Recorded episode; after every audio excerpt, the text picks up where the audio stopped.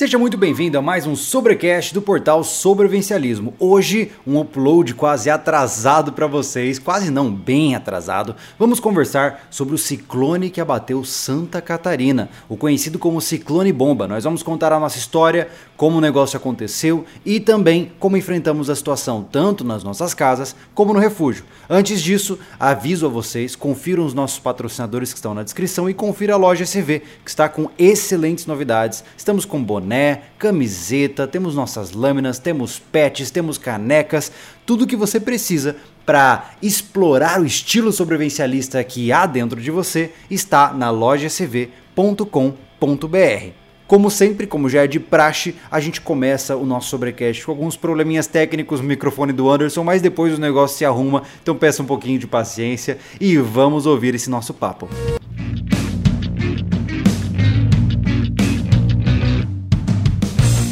Bom, vamos começar o nosso papo, Anderson. Bora. vamos lá. Ciclone em Santa Catarina. Anderson Machado, quem diria, né? Não é novidade. Não é novidade. Mas é assustador. Pra, pra, mim que mora aqui, né? Cara, eu venho de uma terra onde você vê a chuva chegando com três dias de antecedência. Morar em Santa Catarina, para mim, já foi uma mudança radical em entender que o clima, ele é uma ameaça, né? Sim, sim, ele vem de surpresa, né?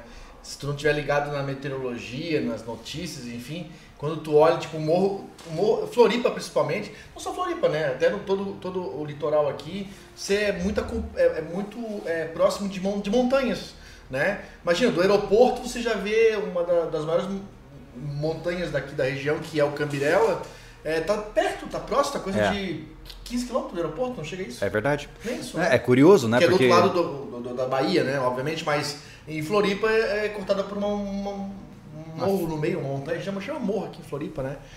E da minha casa, tipo, coisa de. Tu já morou lá na minha casa, né, Júlio? É coisa de. O quê? 3 km tem um, um, morro e, se, e é um morro que dá uma pro Oceano Atlântico. Então, se tu não tá ligado na notícia, uma pessoa que não tá. Hoje tem, eu juro, tem, temos o, um, um cadastro na Defesa Civil.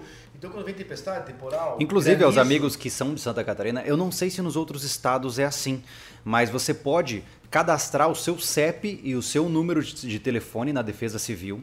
E sempre que alguma situação climática ou situação que exija atenção aconteça no CEP que está cadastrado, eles mandam um SMS automático para você com essa coisa. Muitas vezes aparece aqui, pô, ah, ó, atenção, temporal com possibilidade de granizo nas próximas duas horas, procure abrigo. Então eles avisam para você para que você possa tomar providências, não ser pego de calça curta, isso né? Isso é muito legal, como eu tava falando e aí quando tu não acompanha esse tipo de informação. Seu microfone quando... tá ligado, cara? Tá, tá pra cima. Ah, tá, beleza. Ah, continuemos. É, você lidar com uma tempestade em cima da sua casa já, e não dá pra fazer nada, né? É...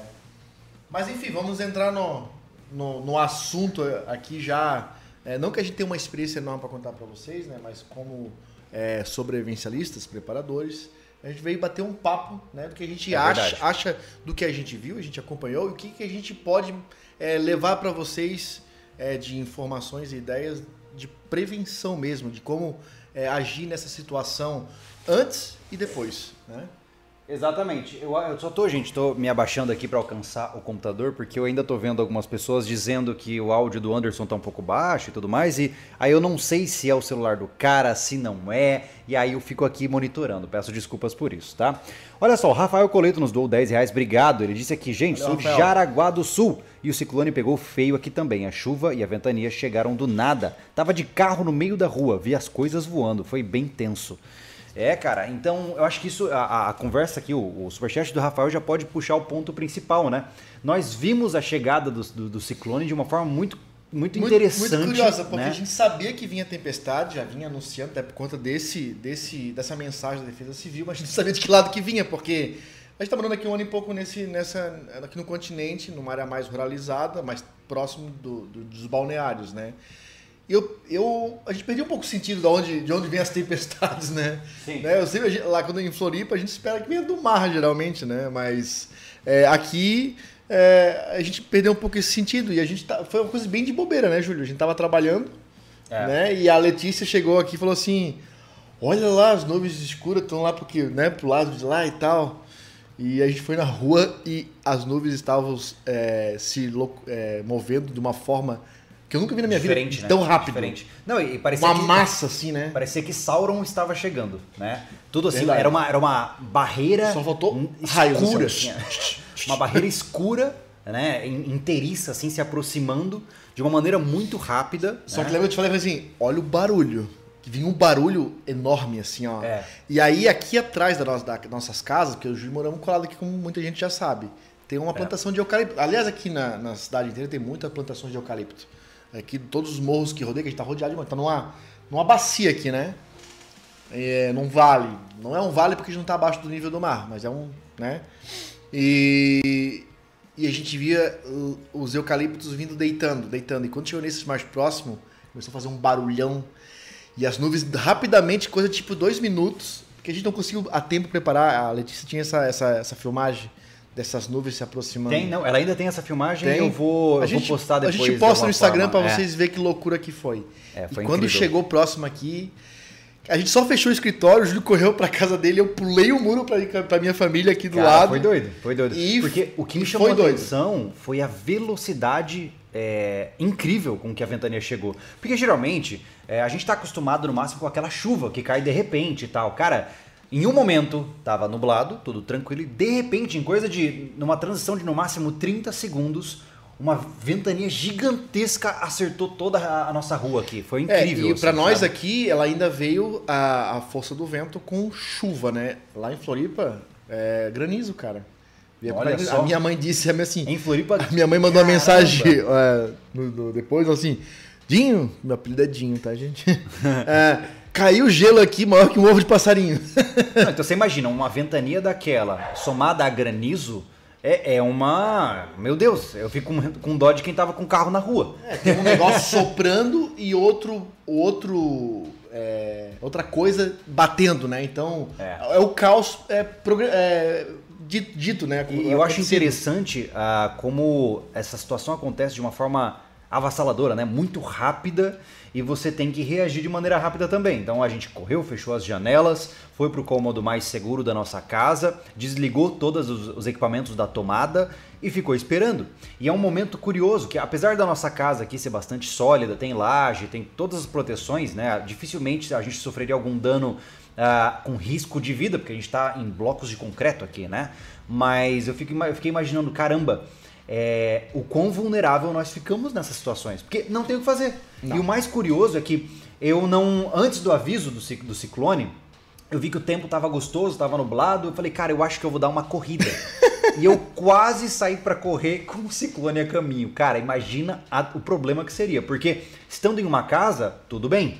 O problema é se você tá na rua, cara, porque na rua você tem objetos voando, você tem. É, o perigo desse né? momento é você querer é, ajeitar as coisas, né? Ajeitar quando eu digo é querer correr para proteger, seja tirar algo da rua ou fechar alguma, sei lá, algum rancho, algum... Isso é o grande perigo, porque esse tipo de tempestade que vem derrubando tudo, porque foi assim que ela veio, ela veio passando e levando tudo que podia, É. né? Você pode ser atingido por um pedaço de telha, por um, por um galho, um fio que cai e morre eletrocutado. Então, esses são os perigos de tempestades. É, É. estar na rua. Exatamente. E é na rua, tipo assim, ó, é na rua já de fora de casa, não é na rua por aí na cidade. Sabe? O o certo é tipo assim, ó, deixa pra lá e vou me abrigar. O Exatamente. importante nesse momento, é o que a gente quer falar muito aqui, é a tua vida, né? E vale enfatizar, gente, né? A gente viu que muita gente sofreu danos gigantes, especialmente pessoas que tinham casas com telhas ah, de, de brasilite, né? Aquela telha de fibrocimento, ou com forros de PVC na casa. Cara, levou tudo. O pessoal ficou sem telhado mesmo, né? E muitas vezes as pessoas ficam perguntando: ah, mas como é que eu faço para proteger? Cara. Antes de mais nada, se você utiliza essas, essas telhas mais frágeis, é porque o seu orçamento para construção é menor. E independente disso, por exemplo, essa casa aqui que eu estou hoje, que nós estamos, né? O Anderson mora aqui, na, geminada a minha casa, é uma casa excelente de construção. As telhas são de aquelas telhas coloniais é, Esmaltadas. esmaltadas, que são muito boas. E ainda assim, no meio do ciclone, abriu um buraco no meu telhado. Eu tive que subir, ainda com chuva, junto com o dono da casa, pra gente tampar o buraco, porque pelo alçapão alçapão tava chovendo assim, ó, tava chovendo água. E então imagine que se mesmo numa casa muito estruturada como essa, você tem essas dificuldades, é porque uma coisa é simples de a gente compreender. As nossas construções não são feitas para esse tipo de cenário. Não. Ninguém constrói uma casa pensando em resistir a um ciclone. A gente constrói uma casa pensando no máximo numa chuva forte. E esse é o problema. Então toda a infraestrutura da sociedade não, não é baseada nesses eventos raros. Ela é baseada nos eventos corriqueiros. E é por isso que o estrago acontece, né? Mas não é fácil, né? Não é fácil a gente se deparar com uma situação onde você tem que arcar com um prejuízo muito grande, né? Não só o prejuízo material, né? Agora, inclusive, a minha, a minha mãe está passando por uma dificuldade lá, que ela já está desde o dia, já vão para quase quatro dias sem energia. É, o que, que isso acarreta, né? É, o, é o, a falta de conforto, o desconforto dos prejuízos que vão dar é, relacionado, não digo nem a banho, né, e nem a, a lazer, ver televisão, essas é coisas, é, mas é, a geladeira. É. Por exemplo, ela e todas as pessoas que moram lá, que tem a, a casa de aluguel lá dela, tem a, tem a minha lá também, estão é, com problema que perderam suas comidas. Pô. A minha mãe conseguiu levar para uma irmã, mas o Rodrigo, que é um amigo nosso, que é seguidor do canal, que mora lá, é, disse que já perdeu o que ele tinha na geladeira, por exemplo, né? E porque não tem a quem recorrer. A minha mãe foi levar para uma irmã. Pois é. então, é. porque ainda estão com problema no, no, no, na, na, é. na, distribuição de energia. Né? Aqui né? nós ficamos. Uh, o, o vendaval, né, o ciclone, aconteceu cerca de duas horas da tarde, eu acho e a gente ficou até praticamente madrugada sem luz e sem sinal de internet, né? Uhum. No dia seguinte a luz voltou, mas a gente ficou sem internet por um dia inteiro. Aliás, e até agora estamos sem operadora de é, telefone móvel. É, isso para vocês terem uhum. uma ideia. Então a gente tem internet, tem uh, luz, mas eu não tenho sinal de celular. Para vocês verem o quão drástico foi isso, que a nossa região foi muito pouco afetada, né? Uhum. Estava conversando com o pessoal lá da região de Alfredo Wagner e tem uns distritos lá que foram severamente atingidos, de casa uhum. de, de galpão de alvenaria ser derrubado pelo vento. Então imagina que brutalidade que deve ter sido esse negócio, né? E até agora lá tem lugares sem luz e sem uh, internet também. Uhum. Né? É, uh, eu vejo assim que é, não estamos aqui para apontar erros, né? Mas é, eu acho que quando diz respeito é, à vida, é, a gente tem que ficar um pouco ligado. Eu vi uma. Quando acontecem essas coisas, né? Rola vídeo para tudo quanto é lado, né? E a gente recebeu um vídeo, por exemplo, de um pessoal trabalhando num prédio aqui em Balneário Nossa, Camboriú. Bizarro, né, e foi pego de surpresa. Na boa, uh, se tem um ciclone por vir, eu acho que esses trabalhos, Precisam a empresa tem é. que ficar esperta. Tipo assim, ó, é, nenhum barco vai pro mar sem ver condições do tempo. É verdade. Ninguém escala um, ple Entendeu? prédio. Ninguém, é, ninguém vai pro, pro, mar pra. A não ser que o tempo mude. Tipo, um barco vai para fora para passar 10 dias pescando e o tempo virou. Beleza? Né? Mas ele não vai sair com um temporal vindo para bater de frente. Então, é, isso aí é, é, botar em risco. Pelo que eu vi no vídeo, tinha quatro pessoas, porque eram dois andaimes lá do prédio. É, tava bizarro. Assim, e ele começou, ele começou a despencar um lado, o outro tava num lugar que já não batia tanto vento, e estava mais numa, na quina do prédio. E foi bizarro, assim, eles saíram pela janela de um apartamento, sabe? É, perigosíssimo, né? Perigosíssimo. Então fica a, a ideia de. Se você mora numa região como a nossa, que tem eventos climáticos severos de repente, vale a pena você sempre ter o hábito de verificar a previsão do clima em fontes confiáveis, né? Se cadastrar na Defesa Civil ali para você receber os anúncios de tempestade e tudo mais tudo isso é legal para você evitar grandes prejuízos, né? É, se você está em casa e sai para trabalhar e tá, e tá por dentro que está vindo uma tempestade, deixa a casa toda fechada nesse período enquanto esse ciclone é, não passar, sabe? É, deixa fechado, sabe? É, é, é, tranca a janela, bota tudo que tiver de importante da rua, bota para dentro de casa para não sair voando, porque sai voando. Sai, se tiver um valor na garagem, vai parar no vizinho, né? É. Né? Então, essas precauções são muito importantes de tomar para você não ter prejuízo, seja o mínimo que for. Né? É porque existe muito da descrença também, né? Muitas uhum. vezes, ah, não, isso aí não vai ser nada, não. Tem muito. Eu acho que esses eventos eles acabam ensinando, mas infelizmente as pessoas também têm pouca memória. Mas é, muitas vezes Sempre. o cara não leva a sério Sempre. o aviso e aí ele paga um preço muito maior, né? Deixa eu só fazer uma pausa, Anderson. Nós temos aqui alguns superchats legais. Uh, o Matheus Hagman nos doou 20 reais. Obrigado, Matheus. Disse aqui Mateus. o Anderson, minha avó falou que seu fone está baixo, é para aumentar um pouco, mas para mim está ótimo. o Rui Matos Vou disse, mais próximo continuação aqui. do bom trabalho. Abraço. Obrigado, Rui. Nos doou 10 euros. Valeu, Obrigado, Rui. Cara, legal. O Vergonha da Profissão nos doou dois reais. internacionais hoje. E disse: Anderson vai ser chamado de Dinho agora. Vixe, agora espalhou. Né? Esse apelido tem desde pequeno, gente. É. Então não me assusta, não. Eu gosto muito A minha nome. filha chama o Anderson de Di. e aí o Vinícius disse aqui pra gente. A Copel de Paraná disse que esse evento, evento foi o pior da história que ela enfrentou. Que tal? Uau! Não, eu imagino que os danos à infraestrutura tenham sido gigantescos.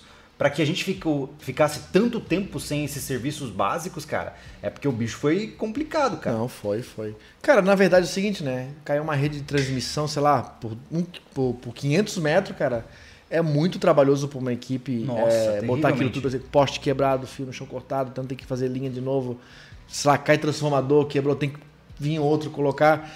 Realmente é muito complicado botar isso funcionando 100%, né? E, e aí aqui, e fica aqui a minha admiração aos profissionais que estão trabalhando nessa área, porque você imagina depois do ciclone quantos não vararam a noite a fio, Nossa. trabalhando nas piores condições possíveis. É, as companhias entram né? em plantão, né? Então, é. É, é, às vezes a gente a gente é um pouco assim, egoísta, né? Pô, eu tô sem luz aqui já faz dois dias, não sei o quê. Mas não tem como vir arrumar só dessa rua aqui, né? A gente tem que é, arrumar é, a rede primeiro, é. para depois, né, as ruas que fazem o resto das, das, transmissões, né? Então a gente ficou dois dias sem trabalhar, sem internet quase, né? Porque voltou é. a luz, mas não voltou a internet, é. né? E a gente ficou quase atrasado aqui, a gente com compromisso no final de semana, né? Então voltou, o refúgio vai sair no sábado? Já vai, vai, vai. A gente tava com receio de não sair, mas vai sair. A gente tá preparado para pegar um pendrive em qualquer lugar no continente, lá, mais para né, pra fora da cidade, para achar um lugar para descarregar, né? É, mas, mas ainda assim, uh, falando sobre o refúgio, o refúgio foi atingido pelo ciclone, tá? Uh, eu não quero dar muitos spoilers, porque o episódio ficou muito interessante. Uh, fiquem tranquilos, o projeto vai continuar, vai. tá? Mas tem muito, mas muito trabalho. A gente pode dizer que caiu o quê? Mais de 10 árvores lá. Ah, foi. Foi é. uma coisa impressionante. Bem interessante que aconteceu é. lá, foi peculiar o que o aconteceu. O refúgio ele virou uma clareira, basicamente. É. Vocês vão ver com tudo mais clareza agora. É. Infelizmente esse episódio ainda demora a sair, né? O que vocês vão ver neste sábado agora vai ser a construção da pia, a gente fazendo uma fogueira, tudo lindo e maravilhoso. E no episódio do sábado que vem, que não nesse, vocês acompanharão essa meu Deus, esse estrago que foi. Foi um susto porque é, a gente, quando passou essa loucura por aqui, é, a gente ficou muito curioso. A gente ia, inclusive, a gente ia estar lá no dia, tá? Detalhe aqui, né? É verdade. É a gente ia para lá no dia, mas o Júlio, que é quem faz as edições aqui, se eu quero dar uma adiantada em umas coisas, vamos ficar por aqui. A gente vai na é, quarta-feira. Então, beleza, né? A gente tinha tomado uma surra lá de. Não, de, você é doido. É. Estar no refúgio com um ciclone seria risco de vida. Porque o assim, que acontece? Né? Aí, de novo, de novo, é, entra. É, a gente tem que ter uma visão ampla, né? Além do alcance, já como dizia o Laio do Thundercats. Nossa! Uh! Nostalgia! ah, o caminho para lá, é, acho que já perceberam isso, né? Aquela montanha ali, é, nessa cidade, é, ela, ela são, é um lugar muito úmido com árvores já muito velhas, algumas já doentes, outras ocas, podres, enfim. Então é um lugar que cai muita árvore, né? É. Muita árvore. É, o terreno lá é muito úmido, a, a, a, camada de terra que segura as árvores é muito fina, porque o é. resto é rocha. É um lugar perfeito para tragédia, resumindo. Então a gente tava com muita preocupação de como estaria lá, né, o local e a gente foi lá para trabalhar normalmente, levamos materiais para fazer comida, tudo beleza. Chegamos, tivemos uma baita surpresa que vocês vão ver no próximo, é. No outro episódio. o mais interessante é que foi uma grande surpresa, né, isso eu posso dizer, porque a gente foi para lá preocupado e na, no caminho na estrada, tava tudo lindo, não tinha estrago, não, não tinha, tinha folha no chão, não tinha, tinha folha no chão, nada. E aí a gente falou assim, pô, chegamos na borda ali da estrada do refúgio, né, que a gente vai andando a pé, e a gente falou assim, cara, vamos gravar, né, porque deve ter uns galhos caídos lá. Meu amigo. Bom, vocês viram a miniatura da live aí, né? É basicamente o que vocês vão ver lá, tá? Ah, tudo limpinho, ah, tudo bonitinho, fogueira ali. É verdade. Salomão Júnior mandou pra gente um super chat, disse aqui: "Mandem um abraço para o Salomão Júnior e família. Estamos todos te, te assistindo. Um Forte abraço, abraço para você, rapaz. meu amigo. Um abraço, valeu. toda a sua família. É, seja bem-vindo, Jean, um novo membro também. É, então, mas assim, essa experiência com o refúgio nos fez pensar uma coisa importante, né? Algumas pessoas podem se perguntar, pô, Júlio, mas pô, minha casa é simples, eu não tenho grana para fortificar minha casa, não tenho formas de fazer um telhado mais resistente, estou em uma zona de risco, o que, que eu faço? Cara, o que você pode fazer é exatamente aquilo que você pode utilizar como lógica, né? Se o seu abrigo não é seguro nessas condições, não vá para ele. Nós fizemos um vídeo há um certo tempo atrás aqui no canal que ficou muito legal, que é preparação contra tornados. O que fazer 24 horas antes de um furacão atingir a sua residência. Foi um vídeo bem legal, simulado que a gente fez, onde eu mostrei desde como proteger as suas roupas, até montar um kit bacana de mochila para você botar nas costas, onde encontrar um abrigo sólido para você poder ficar mais seguro, enfim. Nós demos todo uma série de dicas ali para você, né, que podem ser aplicadas nessa situação. Se sua casa é um local de risco, cara, não vale a pena morrer só porque você quer estar em casa. Deixe a sua casa lá, torça para que ela fique bem. Tente minimizar a quantidade de prejuízos que você vai ter ali naquele local, como eu disse, sacando roupas, levantando eletrodomésticos, desligando disjuntores e tudo mais. E vá para um local mais seguro, que seja, cara, uma, sei lá, o prédio de alguém, que seja uma estrutura sólida de concreto, talvez um prédio público que seja reforçado, né, pela sua própria natureza de construção e assim consequentemente. Né? É, saiba que você ficando dentro da sua casa numa tempestade, sendo ela frágil, como o Júlio pontuou, não vai fazer a mínima diferença. Você está botando a sua vida em risco, porque você vai ficar tentando é, botar telha no lugar, sei lá, tirando, arredando móveis, aí pode vir uma árvore caindo, sabe? Um galho voando, uma telha. Já, já viram telha metálica voando, uma placa? Isso decap... Uma guilhotina é, kamikaze, assim, ó, onde ela, ela vai girando é. e onde pegar, te degola, assim. Já. É. Né? Então, ó, teve, teve uma dessas fotos e imagens que chegaram, caiu um, um pedaço de uma obra na boa, devia ter um metro e meio por 80 em cima de um carro, não sobrou nada é. na calçada.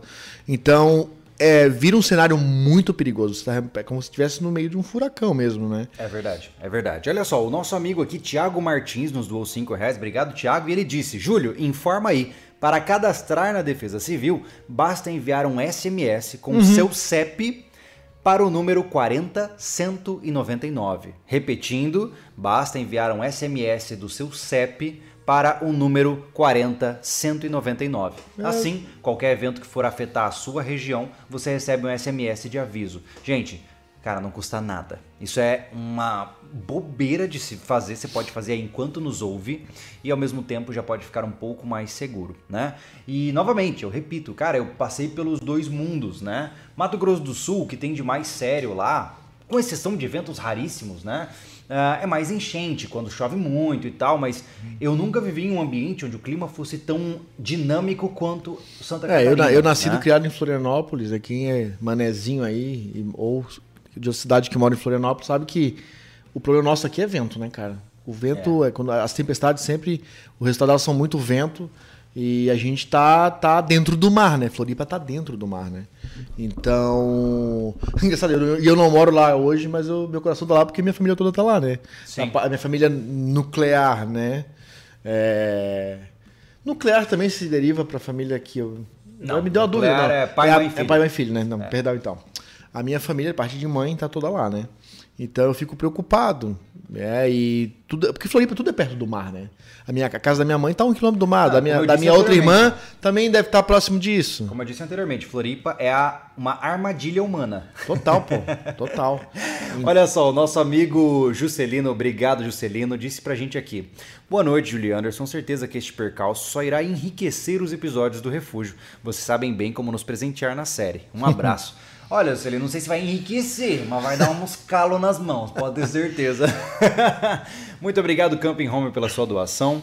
O Arqueiro Solitário disse aqui o seguinte: nos doou 10 reais e disse: Boa noite, Júlio e Anderson. Parabéns pelo trabalho e muito obrigado pelo conhecimento. Uma forma de se evitar transtornos de falta de energia elétrica com furacões é construir a rede subterrânea.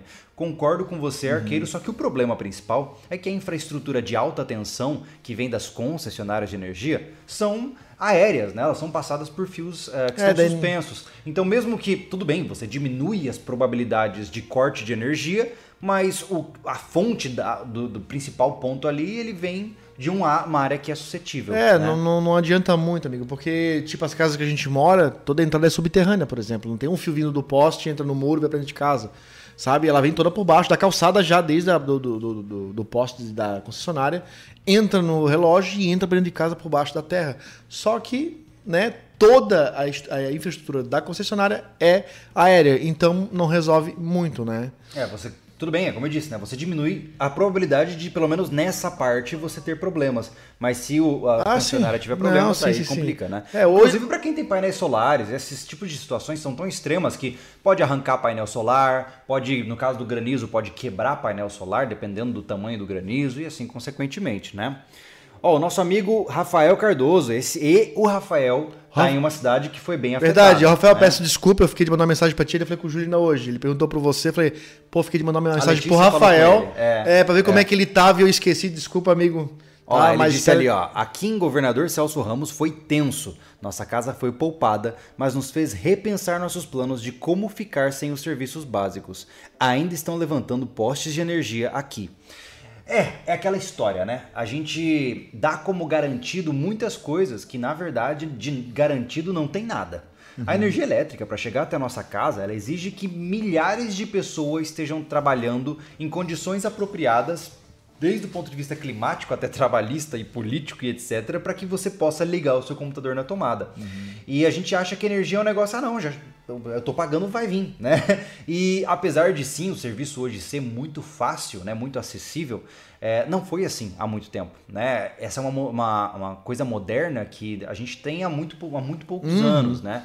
E é, como você pode ver, até mesmo nem não precisa ser um ciclone, né? Uma chuva forte já fornece É, aí cai, queda cai, de ontem pensar que energia. caiu um raio já era, né? um transformador. É, isso, por isso que é importante sempre pensar na, no que a gente pode fazer para sobreviver quando os serviços básicos acabam, para você não se ver, por exemplo, com problemas aí de é, perder comida de geladeira, né? Ou até mesmo, por exemplo, pessoas que dependem da energia elétrica para trabalhar, como nós aqui, né? Nós Não, ficamos nós mesmos aqui, se não voltasse energia em mais tiramos dois dois dias, eu, dias de férias forçadas. eu perderia. ah, foi o máximo que eu interagi bastante com a minha família, mas até a gente, né, Júlio? A Sim. gente fez uma bela de uma roda de, de, de conversa em dois casais aí, à luz de vela, que foi interessantíssima. Recomendo, hein? Muito legal. Ah, surgiu várias ideias dessas conversas, mas vamos lá. Olha É, só, o Life Lapses nos ajudou aqui e disse: não foi só um ciclone, mas também um encontro dessa com uma frente fria forte. Essa instabilidade gerou inúmeros tornados. Vale avisar que o Sul, BR e SP estão na região com a segunda maior ocorrência de tornados. Que tal? Olha só, o nosso amigo Renan Hobbes também nos ajudou. Obrigado, Renan. Vale enfatizar aqui a abertura de que as simulações de previsão de tempo em alguns sites de meteorologia avisam que possivelmente na próxima terça haverá um novo ciclone na região da Grande Florianópolis, tá? Não com a mesma intensidade do ciclone que nos atingiu, mas é esperada ventania de grande intensidade aí que a gente tem que se proteger. Então, você estando nessa área, esteja atento, saiba o que você pode fazer para você mitigar os efeitos aí desse tornado na tua casa, né? Ah, Engraçado que o Júlio eu tenho não tem uma visão tão boa quanto o Júlio. Quer dizer, não tenho visão boa, pra começar. Eu não consigo enxergar o que, que tá lendo lá, mas Hum. só pelo chapéu eu já sei quem é lá, cara. Ah, legal. O Juse- o Jusceli- Juscelino, Juscelito. Aham, Juscelino Romualdo. Juscelino. Romualdo. Ah, que- bom, pessoal, é, eu acho que é, podemos até falar, antecipar até alguma coisa que a gente falou nesse episódio do refúgio em relação às casas, Júlio. Eu acho que é legal dar essa. Isso é a nossa opinião, tá, gente? É, eu acho que quando você vai construir uma casa, você tem que escalonar o nível de prioridade de materiais dentro das suas, das suas condições para executar aquela casa. Eu vou- nós vamos fazer um- uma abertura tipo casa sobrevivencialista entrou agora, tá? E casa sobrevivencialista nem sempre é você fazer uma casa fortificada. Eu sei que todo mundo gosta É que todo mundo pensa em é, defesa dos, contra dos projetos da casa criminosos, sobrevivencialista né? como a casa fortificada para proteger de criminosos. Mas, gente, a casa sobrevivencialista também pode ser a casa bem planejada. E quando digo bem planejada, não é uma casa fantástica com tudo do ano melhor. Não, uma casa que vai te atender, de repente, uma situação dessa. É, se você tem um Tá? orçamento, né, Anderson? Acho que, por exemplo, antes de você. Você comprou Só um para terreno. não, só pra não Ah, tá, perder lá, o meu, meu- meu- minha linha de raciocínio. Então, se você. é, vai- tem muita gente que gosta de fazer a casa de madeira, mas não, não gosta de assoalho por causa do barulho. A casa ringe mais, aquela coisa toda. Vai botar piso. Então, ao invés de você fazer um piso muito bom, muito bonito, de repente você economiza ali e não bota telha brasilite. Bota uma telha de 6mm já. A minha casa, lá no norte da ilha, eu optei de botar 6mm por quê? Eu não quero. é, que uma, um granizo qualquer que acontece, né, não é frequente, eu tenho que ir lá para trocar a telha, que, que furou, quebrou, aí deu prejuízo pro inquilino que tá lá, É. e isso me gera um desconforto. Então eu já botei 6 milímetros, que eu sei que ela aguenta uma pancada de uma pedra grande, né? Não vai aguentar uma bola de, de, de tênis, né? do tamanho da bola de tênis, mas. Então essas coisas tem que pensar. Economiza em alguns acabamentos, mas bota uma telha legal. Tá? É, se você tiver condições, se você está no momento onde você está construindo a sua própria casa, se você recém comprou um terreno, primeiramente vale a pena você conferir o histórico dessa região. Né? Por exemplo, se você sabe que uma vez em média a cada 10 anos tem, por exemplo, um ciclone que acerta a região, poxa vida, você sabe que se você investir pouco nas telhas, uma vez a cada 10 anos você vai ter prejuízo. Isso é certo, né? Então vale a pena, se você tiver orçamento e planejamento para isso, você se antecipar e fortificar esse aspecto da sua casa. O mesmo se aplica a situações de enchente. Poxa, se você sabe se aquela região tem tendência a enchentes, Bom, primeiro que vale a pena você procurar terrenos em outro lugar. Né? Segundo, que existem formas de você tentar, por exemplo, fazer uma casa um pouco mais elevada, com um aterro um pouco maior para ficar um pouco mais alta do que o nível da rua e assim consequentemente. Isso é uma maneira de você também ter uma casa sobrevivencialista. Né? É uma maneira inteligente de você trabalhar de acordo com o ambiente onde você está. Outra situação muito legal para casas de madeira é, a gente estava conversando sobre isso lá no refúgio, porque aquele cenário nos fez refletir muita coisa, até para trazer esse papo para vocês. É, se você não tem condições de fazer uma casa de alvenaria muito bem estruturada e muito bem reforçada, se o teu custo financeiro naquele momento da tua vida é fazer uma casa de madeira, geralmente quem faz uma casa de madeira faz o banheiro de alvenaria. Caprichem no banheiro. Como eu falei, escalonar prioridades do custo da compra daquele material para investir em algumas coisas que vão te trazer um retorno em caso é, de, uma, de uma tempestade, enfim, de um temporal, né? Como a gente costuma é falar aqui. É possível fazer laje só para o banheiro, Lógico, é o que mais tem, pô, pra botar caixa é, d'água né? em cima. Ah, entendi. Então você reforça esse banheiro, faz ele muito reforçado, muito bem estruturado, sabe, com umas colunas bem reforçadas, uma laje bem armada, sabe, que ela vai ser não digo destrutivo, mas é ali que você vai se salvar. Por quê? No, caso você não tenha, como o Júlio recomendou há, pouco na conversa, vai para um lugar é, é, seguro, a família inteira se abriga dentro do banheiro. E da é. casa vai embora, se tiver que acontecer, tomara que nunca aconteça com você, é, se esconde no banheiro. Ali, se a casa cair, você está protegido, né? É, por que, que o banheiro é um ambiente seguro? Inclusive a gente vê em filmes isso, né? Muitas vezes as famílias se escondendo no banheiro contra tornados e tudo mais, uhum. né? Como o Anderson bem pontuou, é um, um, um, cômodo muito pequeno e muito bem estruturado. E não custa muito, né, Anderson, para você fortificar um pouco mais esse banheiro? Né? Não, né? não custa não. Acho que, cara, vou dizer o quê? 10% a mais do custo do banheiro, do banheiro, né? Sim, claro. É um pouco claro. a mais de concreto, um pouco mais de ferragem. Sim. Né? A laje, se já for usar, é, geralmente a gente já usa, como eu falei, para fazer a torre da caixa d'água, né? Uhum. Que faz o banheiro, faz a laje, sobe mais um pouquinho, faz mais uma uma estrutura para botar a caixa d'água em cima, uhum. para dar a altura para ter coluna d'água, né? É, não então, tem por que ser megalomaníaco é, querer fazer uma casa à prova de ciclone. Banheiros né? padrões deve ter entre 2,20 por 1,30 de largura. Então são estruturas que as colunas, as estão tudo muito próximo. Ele fica bem estruturado, que tipo uma, um quarto que tem 3 metros de, de coluna a coluna então, se cai alguma coisa ali, já derruba a parede com mais facilidade, né? Uhum. Então, vale a pena pensar nisso quando você construir sua casa, com esse pensamento de, tá, eu fiz a casa, ela vai me proteger da chuva e do frio, mas vai me proteger de uma tempestade, de um vento forte, né? Por, assim como a forração. As telhas de amianto de 6 milímetros são telhas maiores, são mais resistentes. A telha de 4 milímetros, que é essa mais você, simplesinha, você, deixa eu só entender. se cair uma pedra, já caiu no forro. Ah, essa, as telhas de, de 6 milímetros de, de fibrocimento, certo? Uhum. Elas são mais resistentes do que, por exemplo, essas telhas coloniais? A telha colonial é mais resistente. É? é? Mesmo sendo menor e tendo chance de ser arrancada assim? Sim. É muito mais fácil quebrar um, um quadrante maior, né? Do que um quadrante que ela teria uma, uma sobreposta sobre a outra. Então, Sim. Então é Se menos. para quebrar, é, quebra menos quantidade. Isso, é. A estrutura de uma telha de, de, de, de, de cerâmica é muito mais resistente do que a ah, de 6 milímetros, né? Entendi, entendi. Olha só, uh, o nosso amigo Nighthawk nos ajudou com 5 reais, obrigado. A Jaqueline, Jaqueline SR também disse aqui pra gente, acompanha o refúgio desde o começo, parabéns, obrigado Jaqueline. Uh, o Michel Sobrevivencialista, mais uma vez, obrigado Michel, colocou aqui, ó, aqui em São Paulo o clima ficou bem mais frio por interferência do ciclone aí. Pois é, parece que houve uma massa polar, É aí o negócio ficou complicado, né? A Graziela Esco- Escobar também nos ajudou e disse aqui: aqui do Rio Grande do Sul, torcemos para que os atingidos se restabeleçam logo. Por aqui também foi feia a coisa. Parabéns pelo trabalho. Nessas noites de sábado, nossas noites de sábado são com vocês. Obrigado, Legal. fico muito feliz.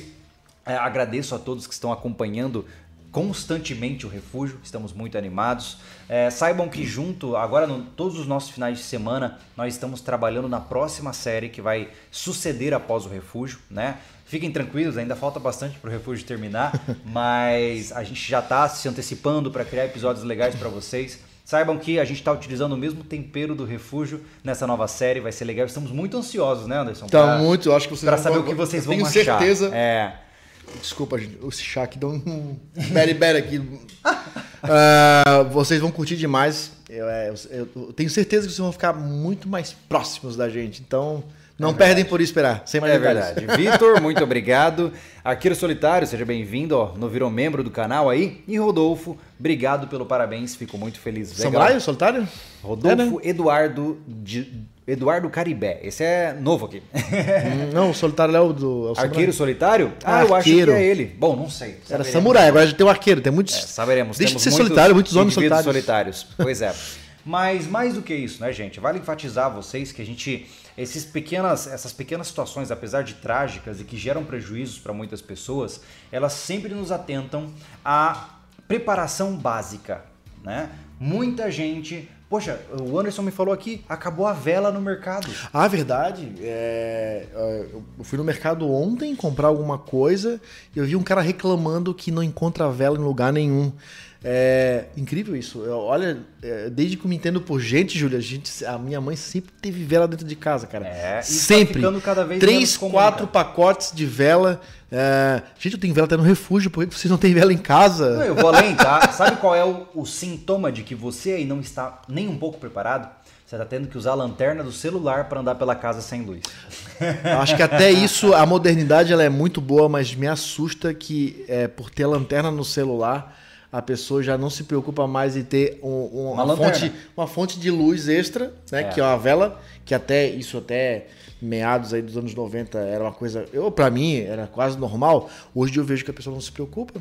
Isso dá pra fazer também é, é, se fazer Se uma enquete, pensar- né? As pessoas não têm mais vela em Gente, casa. gerenciamento, crise se trata de gerenciar recursos com inteligência.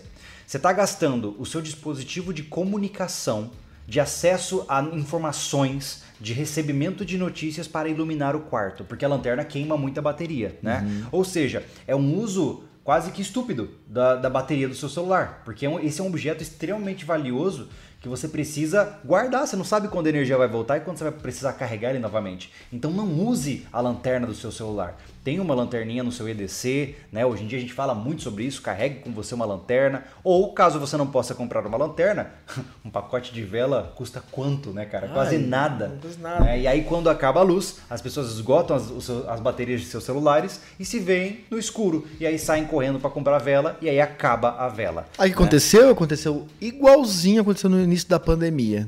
Foram lá e compraram, todo dia nego comprando um carro de papel higiênico e o outro amiguinho ficou de cabunda suja. Por quê? Porque não estavam preparados, achando que ia sumir, não sei porquê. É. Foi a mesma coisa com a vela agora. É, por- a gente viu que todas as informações levaram que foi uma, uma catástrofe gigante.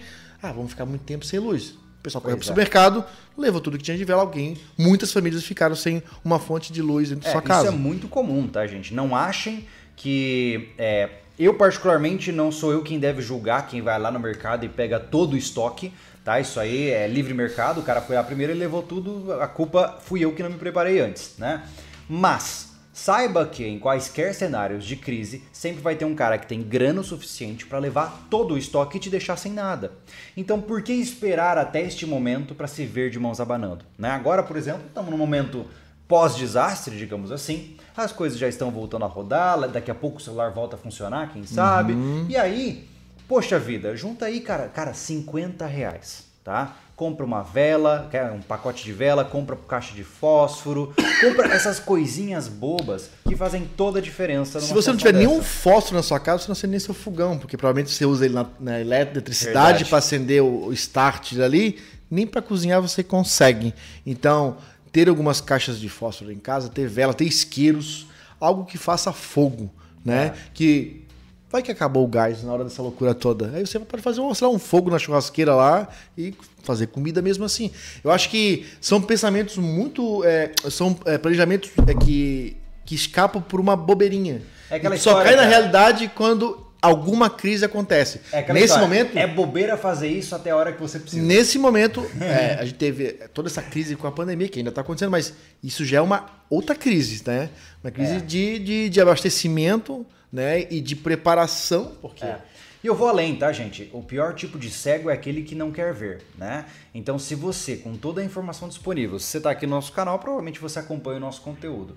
Se você, com toda essa informação disponível, com toda essa base uh, técnica sendo formada na sua cabeça, ainda não tomou providências, cara, me desculpa, mas é quase uma irresponsabilidade, uma inconsequência.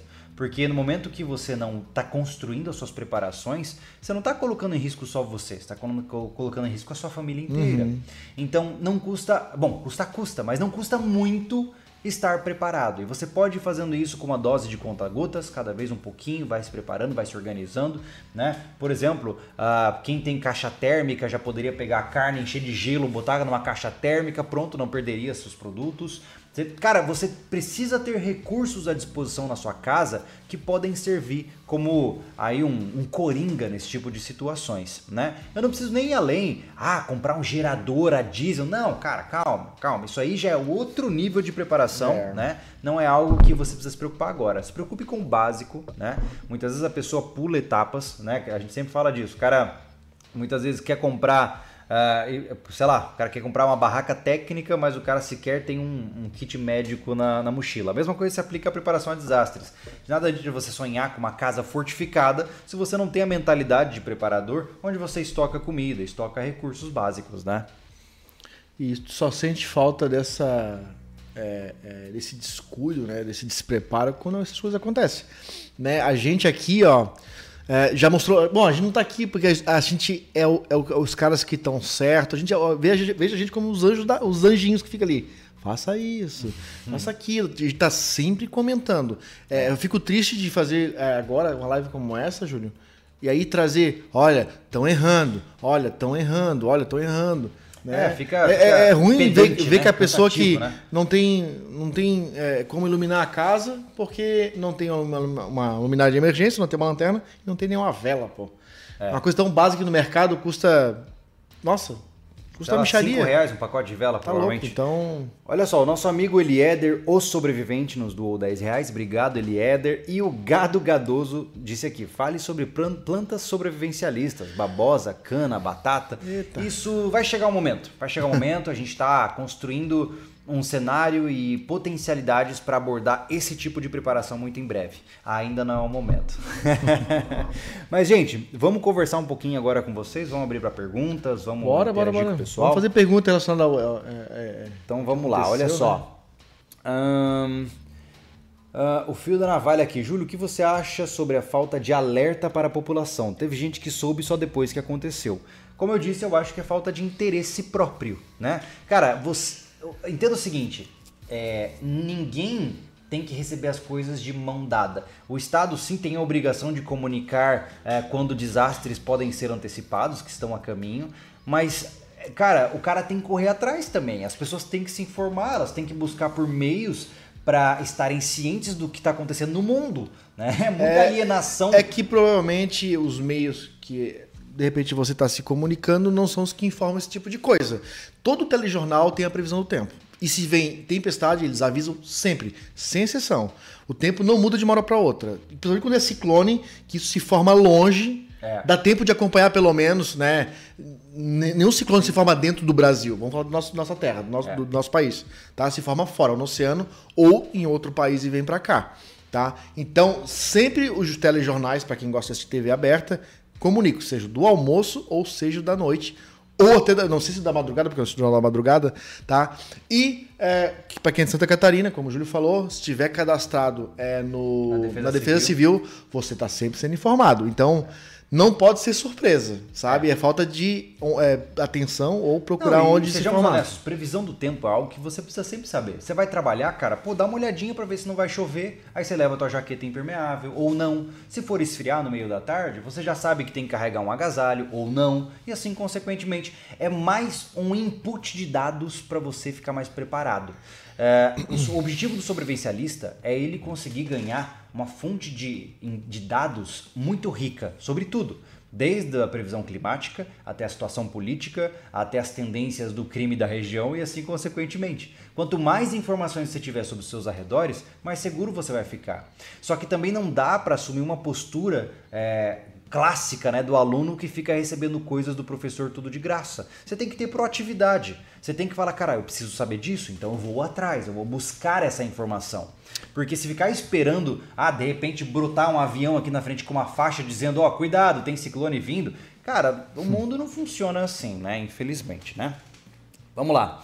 Uh, o Cristiano Schneider nos doou 5 reais e disse: falem sobre o justiceiro de Joinville. Ô, louco. Cristiano, eu tenho uma regra muito importante aqui. Curiosamente, é quase um paradoxo em relação ao que nós estávamos conversando. Eu não, eu não acompanho notícias, tá? Porque para mim, a minha concepção básica é que se a notícia for importante o suficiente, ela vai chegar até mim. Então eu não preciso ver jornal, eu não preciso acessar sites de notícia nem nada do gênero.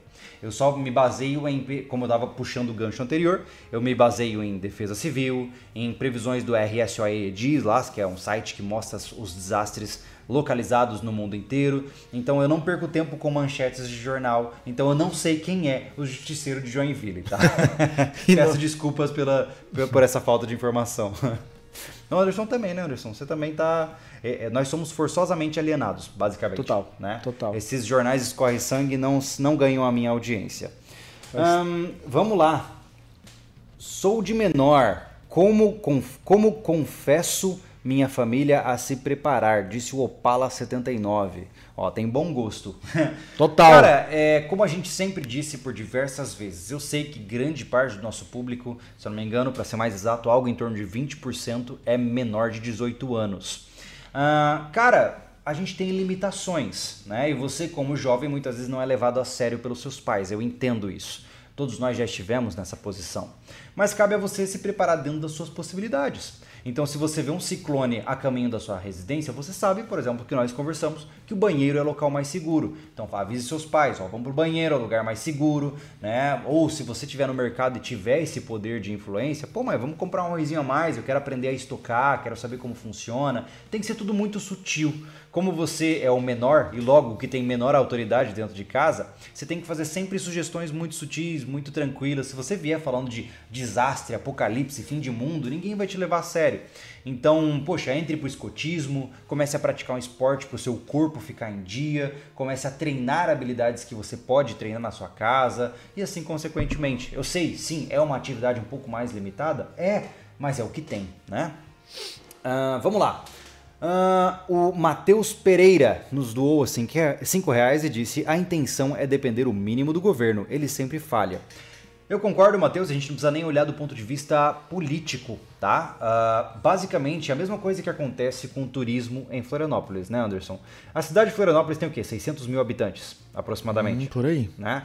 Aí, no verão, de repente, a cidade tem 2 milhões. Cara, não existe matemática que justifique. O número de impostos que o governo de Florianópolis, perdão, a prefeitura de Florianópolis colhe é referente a 600 mil habitantes. Uhum. Logo, Florianópolis tem uma infraestrutura para 600 mil habitantes. Ou seja, não existe dinheiro suficiente para abarcar esses 2 milhões, 3 milhões que chegam no verão. A mesma coisa acontece com situações convencionais. Então, mesmo que vamos assumir que o Estado faz um bom trabalho, tá? Vamos assumir essa, essa, essa possibilidade. Ele faz um bom trabalho com o cenário normal, ou seja, aquilo que é esperado, aquela chuvinha hora ou outra, aquele deslizamento hora ou outra e assim consequentemente. Quando você tem uma grande catástrofe, você facilmente sobrecarrega as possibilidades de atuação de, do governo. Então, por que, que aqui no sobrevivencialismo a gente sempre fala, né? O nosso slogan é Seja responsável pela sua própria vida, porque não dá para depender de uma infraestrutura que é insuficiente por natureza. Ponto, né? Então eu sei que é chato, né? Ter que ficar pensando em se proteger. Muita gente só quer curtir a vida. Mas beleza, você pode curtir a vida até morrer. uh, Anderson, responde um pouquinho aqui, olha só. Vamos lá. O nosso amigo Elieder nos doou aqui disse: Júlio, qual o nome daquele site que você indicou uma vez que monitora o tempo real sobre as condições climáticas? Poxa vida, é, disse o Elieder. Eu não vou lembrar agora, cara. Eu recomendei o RSOE EDIS, que é o site que demonstra uh, desastres a nível global. E tinha um site que eu não vou lembrar agora, tá em alguma descrição, tá no vídeo sobre furacões do canal tá lá o link desse site que demonstra em tempo real as correntes de vento, tá? Uhum. Mas é bem técnico, então eu, eu não vejo que ele tem muita utilidade para nós que não trabalhamos na área, tá? Pasquale Filho, bom te ver aqui, cara. Vamos lá. Fala, Julie Anderson. Como depoimento, posso dizer que em momentos de crise gerados pela pandemia, foi as preparações que me auxiliaram muito aprendendo e assimilando os conhecimentos do canal dia a dia. Abraços, meus amigos. Obrigado, Pasquale. Legal pra caramba. Uh, Anderson, tem gente perguntando, spoiler. Olha lá, o pessoal falou que o site se chama Windy, W-I-N-D-Y. É um uhum. site muito usado pelo pessoal do surf, para saber se tem ondas é, bacanas. É, o negócio é bem interessante. Tem pessoal perguntando se a gente pode dar spoiler da nova série. Eu não sei. Você quer dar spoilers da nova série? Uau, daqui a pouco ele vai ficar muito mais próximo da gente. eu posso dizer para não entregar o jogo? Cara, a gente só está cumprindo o nosso planejamento estratégico, resumindo. Uhum. É, a gente já falou isso algumas vezes no canal. É, nós estamos passando por fases de preparação. É difícil falar é. alguma coisa que não vai entregar, que a gente tá.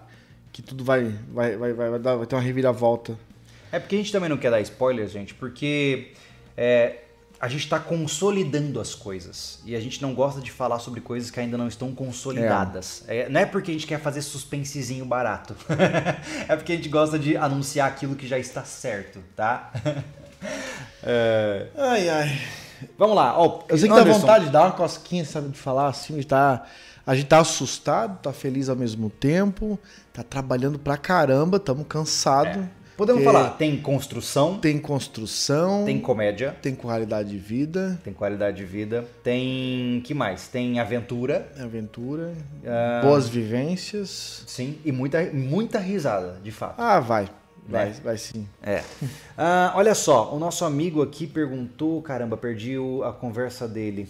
Ah, que droga. Deixa eu ver. Olha só, o pessoal tá perguntando aqui. Ah, cara, fala pro pessoal da Barraca MK1, pelo amor de Deus. Não sei porquê, eu não sei o que aconteceu, mas a gente está recebendo muitas e muitas mensagens. É que assim. da barraca MK1. É porque eu até entendo como a gente abriu uma loja, é, o sobrevivencialismo. O sobrevivencialismo não, não, tem uma loja agora oficial do sobrevivencialismo. É a primeira loja do Está aí na tela desde o começo. Do né? sobrevivencialismo. Então eu acho, Júlio, que automaticamente, né, as pessoas pensaram em produtos que já foi do sobrevivencialismo, como a bota e como a barraca. Só que assim, pessoal, a barraca foi. É, um projeto feito em parceria com a Náutica. A Náutica hoje é o maior, é o maior sozinho, assim, distribuidor de equipamentos é, e produtos de aventura do Brasil. Tá? É, tudo que você encontra da Camelback, Deuter, é, botas Snake, é, até o spray polidefenso que nós fizemos, todos esses produtos já passaram pela nossa mão, né? Ó, a gente botou a mão em tudo que tem no mundo da aventura, tudo, né? Cara, tá lá com a Náutica. Acesso, então a gente, na época da outra loja, né? A gente, a gente fez uma parceria com a Náutica, tá? E criamos a barraca MK1 em cima da barraca Micra, que para nós era as, a melhor barraca pro que a gente fazia lá da Náutica, né? No caso da. É, qual é a marca mesmo? Desculpa. A marca da, da barraca? Aztec. Da Aztec, tá? Nesse projeto foram feitas 300 barracas para a gente trabalhar durante o ano de 2018, tá? E foi só. Acabou os 300, as 300 barracas, a gente não renovou a parceria e acabou. Quem tem, tem. Quem não tem, né? Virou um item exótico, um item Exótico. Raro. Então, fiquem de olho na internet. Se alguém botar lá vender uma MK1 do sobrevivencialismo, peguem. Que Exatamente. nem eu tenho, porque a minha eu deixei lá no, no pico do, é, do, do, do Pico Paraná. Paraná. E eu fiquei sem barraca, que eu não e peguei outra para mim. Levou, temos uma só. Olha só, uh, nós temos uma pergunta do Eduardo, dizendo, perguntando se a gente tem interesse em entrar no bikepacking, ou seja, viagens com bicicleta para acampar, né? Eu não digo a gente entrar no bike, eu até falar isso, Júlio, eu não digo entrar no bike pack como é, vai virar um, é um esporte, uma modalidade pra gente. É uma Porque modalidade, nossa vida né? não permite ficar é, de, de- a cada dois meses andando de bike por aí quatro, cinco dias, né? Não dá pra isso, mas eu e o Júlio temos projetos sim Inclusive de fazer. com o Henrique, né? Do... A gente tá fazendo, a gente tá conversando muito com o Henrique, aliás, acompanha lá o canal do Henrique pra quem pedala, tá? Sensacional pra quem é do mundo da bike e da aventura. Cara, ele acompanha fez, o cara. Eu recomendo aqui, se você não tá fazendo nada depois dessa live, entra lá, ele recém postou um vídeo onde ele pedalou 520 quilômetros sem parar. Sem parar, gente, Incrível, tá? né? É, o cara passou o dia aí pedalando. Ah, então eu, eu e o Júlio abrindo aqui, é um dos nossos projetos. A gente já até- vai até dar o local que é fazer o Vale Europeu aqui, Santa Catarina, sim no bikepack, no, né, nessa modalidade de cicloturismo, Júlio, é isso, né? Isso. É. Ah, então, vamos ver que a gente consegue. Porque isso depende de quê? De bikes preparadas, sabe? Ter um, um- ter um cara que já entende do mundo, como é o Henrique, é muito legal, né? Isso vai nos motivar ainda mais, né? E é um collab muito bacana para fazer com ele. Então, aguardem, quem sabe aí, pô. Nesse ano eu já duvido. É, na verdade, mas no a próximo gente, ano. A gente tinha muitos planos, né? Só que o que aconteceu? Minha filha nasceu, a gente passou um ano de molho, né? Aí, quando a gente ia começar, a filha do Anderson nasceu e a gente passou mais esse ano Não, agora, aspas, de aí molho, começou né? a pandemia, tudo, tudo se fechou, sabe? Tem, tinha É. algumas coisas que a gente tinha que fazer é, fora de casa, né? É, é, alguns projetos, tudo se fechou. Imagina, a gente tinha anunciado aqui que a gente ia pra Amazônia fazer Pois um curso é, de oito dias lá, foi cancelado. É, eu ia gente- fazer minha ultramaratona na... a gente tem um projeto aí na fronteira aí, é, Rio Grande do Sul, Uruguai, Argentina, é, mas a gente não sabe, vai, já foi cancelado, né? É. Ia ser pra agora e não vai dar também. É, né? entenda Que- que a pandemia nos afetou no ponto de vista de conteúdos, né, gente? Então, se vocês estão vendo episódios do Refúgio, muitos vídeos aqui no estúdio, né? A gente até tava conversando sobre isso, que a gente tá se sentindo um pouquinho asfixiado de ficar fazendo só vídeo aqui dentro e tudo mais, mas, cara, a gente não tem muita opção agora, né? Não dá pra ficar é, viajando, tá tudo fechado, muitas vezes a gente simplesmente não tem acesso, né? A gente recentemente foi até na região de Urubici, né? Pra conhecer lá alguns pontos legais, estava tudo fechado também, então a gente tá realmente castrado nesse momento, né? Olha só, eita, vamos lá. O Carlos Neto disse, per- perguntou pra gente aqui, "Ma- matem uma curiosidade, encontraram a barraca que ficou no cume? Lógico, tá, tá no- postado no canal, Carlos. Pessoal, olha, eu acho que tem, tem- Eu vou dar uma bronca pro chandelier de vocês, hein, gente? Vocês estão vendo o vídeo, pulando o vídeo, vendo o que interessa. Assistam tudo. Leiam as descrições do vídeo, pegue a informação por inteiro. É. Sabe, a gente postou. A, a gente deixando a barraca lá e postamos o vídeo da pessoa, porque a gente pediu que ele filmasse, ele filmando lá pegar a Cara, barraca. incrível, Quando ele tava assim, ó, em módulo selfie filmando aqui, chegou o cara atrás dele, o próximo, que subiu pra pegar a barraca. Tá registrado, tá no nosso canal, procurem lá na barraca do sobrevivencialismo. Então, olha, assistam tudo, hein? Para de pular, hein? Porque, ó, não tem pegar mentira, porque tá tudo registrado aqui no estúdio do, YouTube, o tempo de, de. Como é que chama? De retenção dos vídeos. É verdade, é verdade. e Vale a gente lembrar... fica triste com isso. E vale lembrar, tá, gente, que a gente, não só pela pandemia, mas assim, devo confessar a vocês que nós estamos tendo uma queda gigantesca de rendimento do sobrevivencialismo por conta da pandemia também. né? nós temos patrocinadores que estão com dificuldades, estamos com o AdSense que está caindo drasticamente, e tudo isso impacta o nosso orçamento. Então, se você tivesse os dois reais aí agora, marcando, não custa nada dar pra gente uma, né, aquela gorjetinha do café por essa uma hora que nós estamos te entretendo, né? Tô, tô pedindo na cara dura, hein? É, gente. Olha Infelizmente, o nosso trabalho é assim, depende de ajuda, de apoio, de patrocínio, sabe? O YouTube sozinho. Eu sempre sou o cara que chora demais, né? Eu sou bom nisso, cara, porque, cara, eu, eu venho de uma realidade onde expor a realidade não é vergonhoso. Eu fui criado assim, tá? Então a, a vida nem sempre foi fácil, como não é até hoje, mas já foi muito difícil. Então eu acho que às vezes, até bom pra quem tá chegando agora, que cresce muito o canal pra caramba, é, expor as coisas que estão acontecendo, como funciona aqui dentro. Sabe? Aqui não é como uma emissora de TV, onde tem os, apo- os apoiadores investem forte e tudo mais. Tudo é uma coisa bem é. enxuta para que o, o outro rode lá e a gente rode aqui. Então, É toda verdade. ajuda é bem-vinda. É verdade. Vamos lá. Ah, o Michael Santana dos Anjos, parabéns pela conquista. Já imagino que seja essa nova etapa do sobrevivencialismo. Já estava torcendo para vocês conquistarem isso. Fico muito feliz. Espero que você saiba de fato o que é. não é o nosso estágio final, nossa Ainda não. evolução final, tá? Ainda não. Deixo claro. Né? A nossa a, a- a evolução do Pokémon sobrevivencialismo ainda não é a. Não, não chegou no, no ápice ainda, não. É, não verdade. conseguimos juntar a- a todas as esferas do dragão. É fazer verdade. aquele pedido final pra Shailong. Olha só, o Carlos Magno no- disse aqui: nessa quarentena fiz minhas preparações com base nas lições que meus pais deixaram. Quem ainda tiver pais e avós vivos, peçam, só um momento que subiu aqui, peçam conselhos a eles que viveram num mundo muito diferente. Cara, eu concordo 100%. É como eu sempre digo, já falei várias vezes no canal também, né? É, antes eu cresci com, especialmente meus avós, falando: ó, vamos fazer a compra do mês. Pra fazer um, né, na dispensa. Cara, as casas tinham dispensa. Dispensas. Eu, eu sempre lembro do meu avô, da minha avó, ainda mais, até na época dos meus tios, cara. Você chegava em Jardim, que eu tenho uma família grande lá também, que é uma cidade de Mato Grosso do Sul. Você abre um quarto e é só comida. Por quê? Porque é uma dispensa, né? E hoje em dia não tem mais dispensa, cara. Não, é, eu, eu acho que no tempo dos nossos avós, eu, quando me mudei pra Florianópolis, foi em 86, então a minha, avó- a, a minha avó ainda viveu naquele tempo do, do, de- desse, dessa, de ser autossustentável aí muito tempo ainda, né? Então, assim, o que acontece naquela época? Hoje você tem uma comodidade muito grande. Ah, não tem, sei lá, não tem azeite, eu vou no mercado rapidinho pegar. É, é. Todo é, bairro é o tá- just in time, né? Né? todo, né? Naquele tempo, se você não tinha a comida, a mercearia fechava cedo, então você ficava sem aquela comida. Se você não preparava a lenha para o fogo de noite, tá? Você ficava sem. é, ou você ia picar a lenha de noite, onde pode ficar perigoso. Você pode ter cobra, pode ter aranha, pode ter outros bichos. Outra, é ruim de cortar lenha no escuro, mesmo que você tenha uma iluminação que naquela época não tinha energia elétrica, já fica ruim. E outra, se é inverno, a madeira tá molhada por causa do sereno e tudo mais. Isso Não é uma questão de querer. Fica mais difícil fazer fogo. Se fizer fogo, vai dar fumaça pra caramba dentro de casa.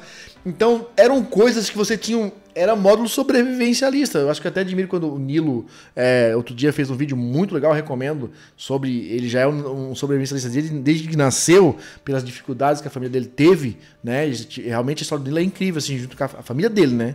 Dele, dele crescendo. É incrível. O vídeo é sensacional, assim, contando. Pra quem não uma- conhece, Desbravatuba. Desbravatuba, desculpa, eu não falei o canal. Parabéns, Nilo, pelo canal. É, então é, era bem assim, você tinha que saber o que você tinha que fazer e era isso todo dia, É. todo dia, sabe?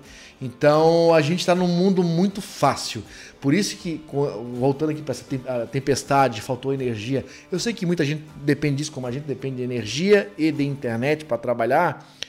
Eu vejo pessoas enlouquecendo, sabe? Porque. E não é só é, por conta do não ter acesso ao computador, ou a geladeira tá desligada é porque não toma banho, é porque não carrega o celular, e, e é porque tá no escuro. Sabe o que eu acho mais incrível? As pessoas ficarem entediadas. Cara, eu nunca entendi o conceito de tédio. Caraca, tem tanta coisa pra fazer, cara. Tem livro, você pode escrever, você pode, sei lá, limpar a casa. Tem tanta coisa pra fazer, cara. O tédio ele é sinal de uma mente que não tá acostumada a pensar, senhores. Então, Mas se vocês estão com Mas é o que me assusta é pessoas que viveram nessa época estarem tão apavoradas com a falta de agora. Mas Anderson, é é- se chama hábito. A Sim. gente se acostuma com o que é Sim. bom muito rápido. Sim, isso é Entendeu? assustador, pô. Isso Claro. que tô Você acha Tipo, que é legal o cara ter que ficar, sei lá, por exemplo, minha esposa ter que ficar fazendo pão caseiro duas vezes por semana, sovando massa ali, ralando as mãos. Você acha que é legal? Vai ser legal a primeira vez, agora tem que fazer toda semana. É chato. Então, na hora que aparece um mercado a 5 minutos de distância, é óbvio que ela não vai mais sovar aquela massa, ela vai comprar pão. Então, é, é verdade. Então, é, o conforto, ele gera uma fraqueza inerente Total, a isso. total. entendeu? Tanto da cabeça quanto do corpo, pô. É, é verdade, é verdade. Olha só, gente, obrigado. Nossa, brotou um monte de superchat aqui. Obrigado aí, Ô, pessoal. Vergonha da profissão, mais uma vez, dois reais. Com o donate que eu dei, dava pra ter comprado vela. Olha só, é verdade. o Rafael Alves, Júlio, parabéns pelo trabalho. Queria dar uma sugestão. Poderiam fazer tipo uns vlogs filmando a Cherokee indo e voltando do refúgio? Ela é top demais. Rafael, cara, a gente tem planos muito legais pra ela, né? A gente tá fechando agora com uma empresa em São Paulo pra fazer um, um- toda uma reconstrução da parte inferior dela, né? A gente ainda não, não vou falar a marca porque não tá confirmado, mas se ficar confirmado a gente vai fazer um episódio de tudo isso acontecendo, mostrar pra vocês. E além disso ainda existem outros planos é, para Cherokee que a gente ainda não pode comentar, mas que pode ser muito legal pra vocês também, tá? É isso aí. Mac Passerini, Muitos- obrigado pela Muitos doação. spoilers, hein? Fala, Mac, É beleza? Olha lá, o Cleiton, muito obrigado pela sua doação, Cleiton. Ó, o Ismael. Aliás, ah. uh, lembrei de uma coisa agora. Ah, pega lá, pega lá enquanto eu vou falando aqui, ó. O Ismael Shonard. Meninas, meninos, as fraldas de pano valem a pena o custo-benefício? Tô fazendo análise para o meu futuro bebê que vem em janeiro. Beijos, guris. Antes de abrir, deixa eu só responder essa pergunta, tá? Olha, rapidinho. Olha que eu tenho aqui. Aliás, eu vou aproveitar a gente, olha, a gente constrói pra caramba nesse canal, já fizemos bastante coisa, refúgio. Ah, essa série nova, como o Júlio falou, tem muita construção e eu não consigo é, fechar com ninguém é, do mundo da. da... Vou deixar na, na cara, assim, ó, nenhuma marca de ferramentas nos quer. Nenhuma. Não quer. Tá? Ó, Dutras Máquina, uh, uh, Palácio das Ferramentas, Loja do Mecânico. Todas sabe? nos ignoraram. É, eu Todas. vejo canais. A, a, a, gente compartilha muito do nosso conhecimento com canais menores, que a gente não tem preconceito algum.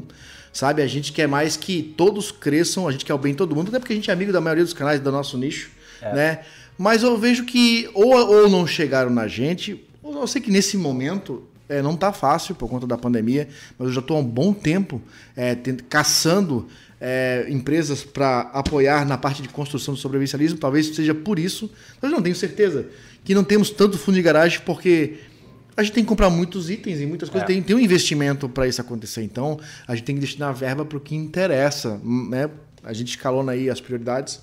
Eu queria muito ter a oportunidade de fechar com uma empresa de, de, de essas boutiques. Como é que chama? Essas boutiques de ferramentaria, porque. Essas... Boutique de ferramentaria? não, não, é, é, é... Shopping de macho, sim, pode ser? Shopping de macho.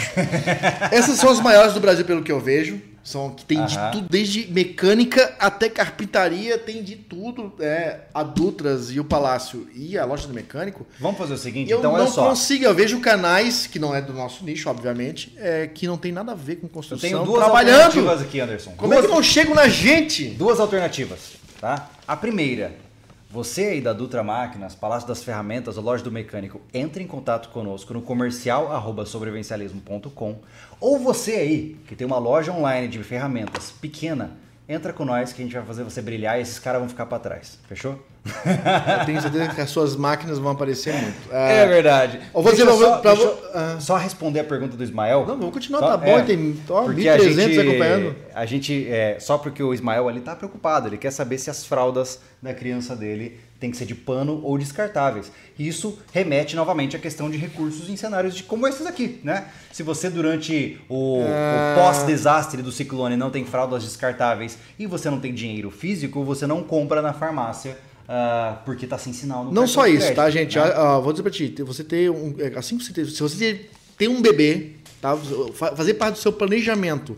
Incluir é, esse bebê é importante. Então, se você investir 500 reais, que acho que é um kit bem bacana, o Júlio acho que fez um investimento Sim, desse. fizemos. É, é, um bons meses atrás. É, é um baita do investimento. Eu acho porque assim. não só não ter dinheiro, tipo, as comunicações não estão falando, não passa cartão de crédito, tá? É. Tem muita gente que está com o dinheiro contado, né? Tá com o dinheiro no banco, só tá passando cartão e tudo mais. Por essas é, e outras, tenha dinheiro não, em espécie. Não está passando lá, você não vai conseguir comprar essa fralda. Então, se você tem esse escape, esse Isso, backup é. de, de como atender sua criança com fraldas de pano, é, fraldas ecológicas. Vou te dizer a partir da minha experiência, tá? Uh, depende da sua esposa, principalmente. Por quê? Porque não é agradável limpar tecidos é cheios voltar, de fezes. É. é. Você, por exemplo, sua criança faz uma bomba gigantesca, porque crianças fazem né, bombas gigantescas. Você vai ter que ir lá no tanque, esfregar o cocô com uma escova, para depois ter que limpar. Então, não é uma atividade que pessoas modernas estão acostumadas a fazer, tá? Então, qual é a minha recomendação? Compre uma ou duas para você deixar guardadinha. Uh, ah, para você usar quando acabar uma fralda descartável sem você estar né, tá preparado para isso. E então compre as fraldas descartáveis pela conveniência. Se você tem uma pegada mais ambientalista, sim, vale a pena as fraldas descartáveis. Se você tem uma pegada mais de preparação, o custo-benefício para mim não compensa, tá? Você vai gastar 500 reais aproximadamente nessas fraldas, só que você tem que usar elas muitas vezes para superar o custo das fraldas descartáveis. Então, do ponto de vista financeiro, só compensa se você não se importar em escovar cocô no tanque. Beleza? Eu acho que dá para fazer. Eu não sei se existe ainda, posso estar falando besteira aqui. É, é fraldas mesmo, né? Separado. Compra duas ou três aí, né? E, e mais umas calça plástica, que era o que usava antigamente, né? Porque colocava-se a fralda e colocava uma uma, uma, uma bermudinha, vamos dizer assim, é, é, impermeável, né? Hoje em dia existe o tal do liner de bambu, que você coloca entre a pele do bebê e a fralda, porque aí o cocô ele gruda nesse liner que é descartável e a fralda fica muito mais fácil de ser limpa. Eu só, cara, eu tô manjando de fralda de bebê. O que aconteceu Pô, quando comigo? eu ficar idoso, eu não vou usar fralda geriátrica, vou usar o liner de bambu. Olha só o nosso amigo aqui, Renato Bazani, doação de, da cara dura. Parabéns, vocês merecem. Obrigado, muito Obrigado, obrigado. meu amigo. Ah, o Elvis Antônio, o trabalho de vocês merece contribuição. Obrigado. Júlio Rivas nos doou 50 reais. Caramba, Júlio, obrigado. Uh! Já pagou a, a comida de hoje. o Ricardo Souza também nos doou 5 reais. E Young Buzzy também nos doou 2 reais. Muito obrigado. Deixa eu ver se tem mais alguém pra gente agradecer aqui. Ó, o Rafael Rodrigues também nos doou 50 reais. Obrigado, Rafael. Melhor canal. Eu e a esposa assistimos juntos. Passei a estocar comida, três meses. Montei duas bobs com muitos dos produtos comprados pelas reviews de vocês. Vocês até me inspiraram a captar água da chuva e planejar energia solar. Vocês são inspiracionais. Poxa, Vai dizer que não é legal. É, Vai dizer que não é, não é uma segurança isso. É, você saber é que legal. qualquer problema que der, seja é, de dinheiro ou de econômico, como estamos passando agora, você ter estoque de três meses para se reorganizar, esperar as coisas voltar à normalidade, isso é muito, é muita segurança. É dormir tranquilo. A gente faz isso, a gente fez isso, já estava com, com estoques antes da pandemia, a gente reforçou, assim começou a loucura, a loucura toda. E, gente, se tivesse até agora não ter comprado mais nada, a gente tava passando tranquilo. Mas claro que a gente não vai ter esse negócio, né? Consumir tudo e, e ter que voltar para trás. Então. Desculpa, cara, mas te fazer um comentário aqui absurdo. O cara falou: monta uma casa dentro da Cherokee, ela vai virar Cherokee Home. Ai, meu Deus. Ô, imaginação. Ai, fiquei até com calor aqui, cara. É, mas enfim, desculpa, só vou passar aqui pra gente fazer um unboxing, né, cara? Pra finalizar. Ah, que é tua S? a Eu tô sem. SV. Não, a minha tá, tá ali na sala. SV1 aí. Olha só, ah, o Michel Sobrevivencialista nos mandou mais 5 reais. Obrigado, Michel. Anderson, não esquece de me responder no Insta. Ó, Opa! arroba Sava, Savage Sobrevivencialismo. O Rafael nos doou 18,90. Obrigado, Rafael. O vídeo que vocês abordam um projeto no SketchUp sobre coloniza- colonização de um sítio antes do projeto Refúgio foi excluído. Cara, foi excluído. Qual? O que, aconteceu? Ah, tem muita gente pedindo esse vídeo. Lembra que eu fiz um sítio, um sítio que eu gostaria de morar, sobrevivencialista e tal? A gente fez uma live falando sobre ele. E aí eu falei assim, olha, essa live ela ficou com alguns probleminhas técnicos, ficou um pouco desorganizada, eu vou tirar a live e vamos fazer uma versão offline. Só que nessa mesma época deu pau no meu HD e eu tive que formatar o PC e perdi esse projeto. Então eu perdi esse projeto e preciso reconstruí-lo, tá? Então é que a gente tá muito corrido, mas eu vou tentar o ano Aliás, eu tô com um projetinho saindo, tá? Ah, fiz um projeto, o Júlio me pediu aqui por tanto tempo, né? Eu, eu que gosto de construção, não fiz nenhum projeto. É verdade, né? Engraçado é verdade. que o Júlio chegou no SketchUp por mim e, e tá, tá, tá projetando, tá, tá manipulando muito bem o programa. Aprendi várias coisas com ele, porque eu sabia o, o básico, né? Mas enfim, eu sei todas as dimensões, como fazer, como. Eu, e o problema é que eu demoro muito porque eu sou chato. Eu boto tudo certinho, os móveis. Tá, demora, demora É mesmo. difícil, Mas vai é ser um muito projeto bem legal, voltado para segurança, tá? Não é para autossustentabilidade, né? Mas vocês vão gostar do projeto, vai ficar bem legal. É verdade. Olha só o nosso amigo aqui, Marcos Felipe de Lis. E aí, Julie Anderson, sou da Palhoça, adoraria tomar um café no refúgio e ajudá-los. Forte abraço. Vizinho, hein? Podemos pensar, hoje no momento atual, gente, a gente não está levando pessoas para o refúgio, primeiro pela questão da pandemia e segundo porque existe uma questão judicial por trás, né? Se a gente leva uma pessoa que é um inscrito do canal e ele se machuca ali, nós somos judicialmente responsáveis. E hoje, como vocês podem ver, a gente está pedindo doação para vocês para comprar café. Então a gente não tem muita grana para um processo judicial. Ah, ó, o Vieira, esse é um comentário que muita gente está fazendo, eu preciso dizer, o Vieira SV nos doou dois reais e perguntou por que não tem mais o vídeo da travessia do cassino. Já falei na live com o Cavalini, inclusive, o Cavalini fez uma live legal comigo, foi acho que anteontem, não sei. Enfim, Tá lá ainda? recentemente tá lá no canal dele, dá uma olhada. Uhum. Ah, basicamente, nós retiramos não só o vídeo da travessia do cassino, como vários outros trechos de vídeos e vídeos completos do sobrevivencialismo, porque nos bastidores nós estamos enfrentando uma disputa judicial com outras marcas e outras pessoas e nós precisamos nos guarnecer. No momento atual, o sobrevivencialismo está passando por essa fase tempestuosa, né? Vamos dizer, por trás da cortina, e nós precisamos garantir que o nosso conteúdo continue disponível para você. Então estamos estamos tomando algumas ações preventivas, tá? Peço desculpas por isso, por esse infortúnio, mas em breve, quem sabe, a gente faz essa travessia de novo também, beleza? Ah, bom, podemos abrir? Obrigado, Carlos, seja bem-vindo. Vamos abrir essa, esse Ah, presente, cara. Mas deixa eu contar como é que foi. Olha, se. Ó, esse presente chegou aqui hoje, tá? Quando é que foi o o ciclone? O ciclone foi anteontem. Anteontem, quarta-feira? Exatamente. E hoje é quinta. Não. Hoje é ter- sexta. Não, ele foi terça-feira, né? Já não sei mais, agora você me confundiu. Acho que foi terça-feira. Ui. Então, isso aqui chegou, cara, isso aqui é o universo conspira de um jeito muito esquisito. é assustador, porque a gente já sabe o que tá aqui. Tá? É. Porque as pessoas mandam, claro, eles avisam, mandam e-mail. Isso aqui foi um amigo nosso que mandou, ele tá entre vocês aí, vocês nem sabem. Então, o mestre, ele já sabe, ele deve estar rindo essa hora falando, o mestre sabia das coisas. É. A gente Então, recebeu. isso aqui parece veio na hora certa do que aconteceu lá no refúgio. É a gente, nesse último episódio, ontem, né, que foi isso, trabalhou pra caramba lá na mão. O Machado roncou, o Machado roncou, o facão. Rapaz, eu Pra falando, tudo quanto é lado. Eu ganhei uns 10 centímetros de bíceps só no, no dia que a gente foi lá. Cara, eu queimei, eu acho que umas 2 mil calorias, cara. Eu tô com a minha mão dura, assim, ó. Sabe? Passa a mão no rosto da mulher, ela assim, tira essa lixa da minha cara. E, é, a gente trabalhou pra caramba, é sério. A gente trabalhou. Tô- Olha só, para tudo. Espera aí, olha só. O Thiago Martins disse aqui pra gente: Júlio, eu tenho o vídeo do sítio sobrevivencialista baixado. Uau! Tiago, se você puder, mande pra gente pro e-mail sobrevivencialismo.gmail.com. Manda lá pra gente, te- manda pelo Google Drive ou pelo WeTransfer. Dá um jeitinho lá, pô, eu vou ficar imensamente grato e todo mundo que quer assistir também vai ficar, tá bom? Aliás, deixa eu Obrigado. falar uma coisa. É, a gente já tá recebendo alguns e-mails até, é, é, mensagens no direct sobre pessoas pedindo as dimensões do refúgio, cara. Eu fico, eu fico lisonjeado, sabe? Eu teve um, o primeiro que fez contato falou, falou pra mim assim, Anderson, aonde você pegou o projeto do refúgio? Pessoal, o refúgio eu desenhei, eu não peguei de lugar nenhum. O que mais tem na internet é projeto de cabana. Então, assim, eu fiz algo que tava na minha cabeça. Aquilo que tá lá, tipo, é assim, assim, assim, mezanino pra cá, mezanino pra lá, fogão ali.